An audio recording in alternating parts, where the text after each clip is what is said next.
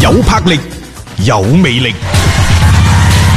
聽波就聽新勢力。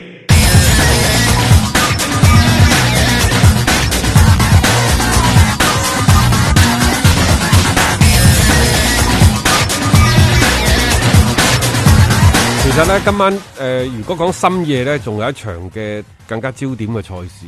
就係、米蘭打比。嗯，因為呢個米蘭打比，無論係即係兩隊米蘭嘅其中一隊幾差都好咯，即係始終當米蘭打比。每個賽季佢兩次對碰嘅時候，一定會係成為呢就係、歐洲最受關注嘅賽事。嗯，咁誒、號稱二百二十五次噶咯，呢、一個所謂嘅米蘭打比歷啊史悠久啊，呢樣嘢就唔使講太多噶啦啊嚇。，其實竟然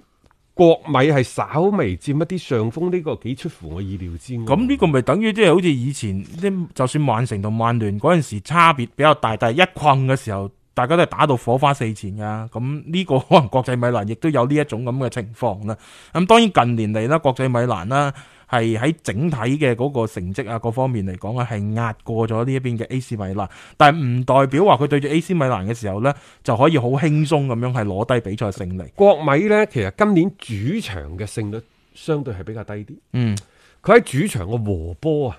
我認為係偏多嘅。佢而家好似係和咗三場定係四場啊。嗯，即係佢會佢係邊係個喺主場失分啊！呢啲係唔該失嘅佢分嘅數。客場嘅成績整體而言，其實係比主場好噶。今年嗯，係咁啊，誒，包括盧卡古經常喺客場都係有士哥貢獻啦。誒、所以即係之前亦都有一啲聲音就講話，誒呢隊國際米蘭，你如果想真係將呢個祖雲達斯係牽翻於馬下，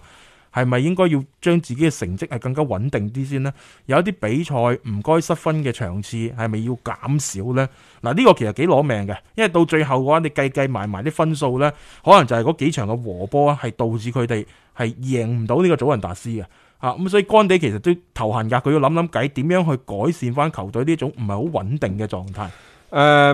其實咧過去三次對碰當中呢，國米喺自己嘅主場其實都係同一個場啊，一個即係呢一 個梅亞查，梅亞查一個啊聖西羅一個就聖西路，其實都係同一個球場嚟嘅。咁啊係，國米呢，三次喺自己主場呢度呢係兩勝一平，但係兩次一次係贏三比二，一次係贏一比零，嗯，都係僅僅一隻嘅啫。好問啊亦就話過去呢三年可能係 AC 米蘭過去幾廿年俱樂部歷史當中最低迷嗰幾年，嗯但係每次打翻國米嘅時候呢，佢都零舍精神，起碼喺個場面嗰度唔會衰太多。嗯。咁啊！但係而家呢隊國際米蘭呢，開始喺低谷嗰度慢慢慢慢輕輕叫爬翻起身啦喎。嗯。啊，咁啊，今晚呢一場嘅賽事嚟睇，你話國際米蘭能否擊敗對手全取三分呢？我又覺得今年嘅國米呢，好多時候喺一啲關鍵性嘅場場次嗰度呢，成日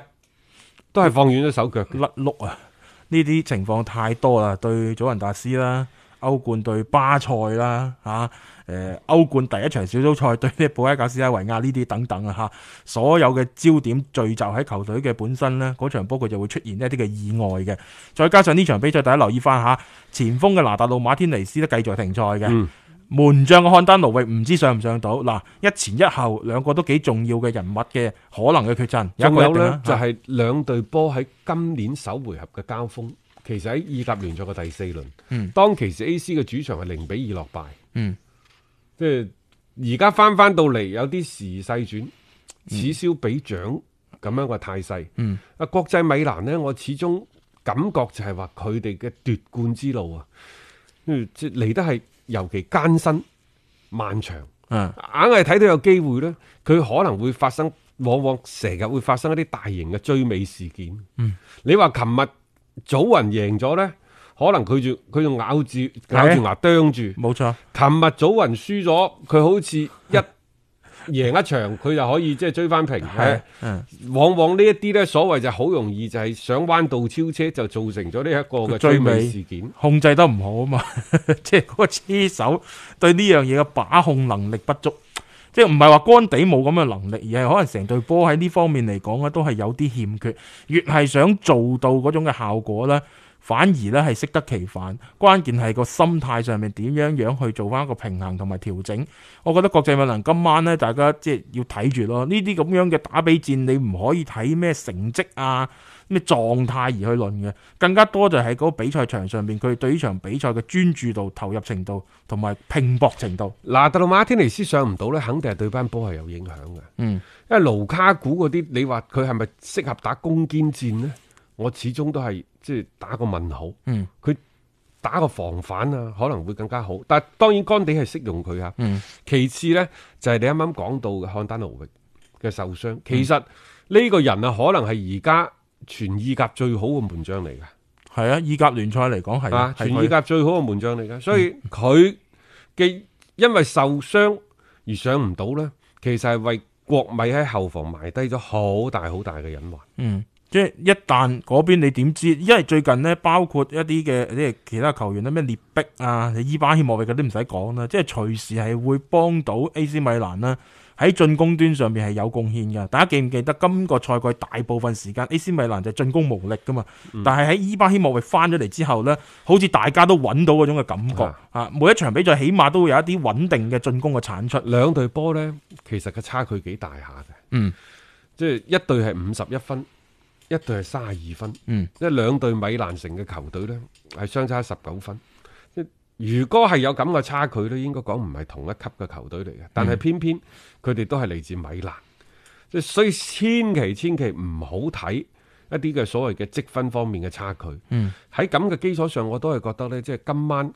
即係似乎 A.C. 係可能會係更加受捧嗰一方。啊，即係大家會覺得係啊，即係 AC 米蘭有啲機會喺呢場波係製造啲麻煩俾國際米蘭嘅。啊，咁啊，當然啦，即係睇下即係國際米蘭佢係咪真係嗰種嘅走勢咯，越係關但鍵國際米蘭場次係唔係得，令人擔心嘅，係因為佢每逢大賽，每逢嗰啲要即係需要係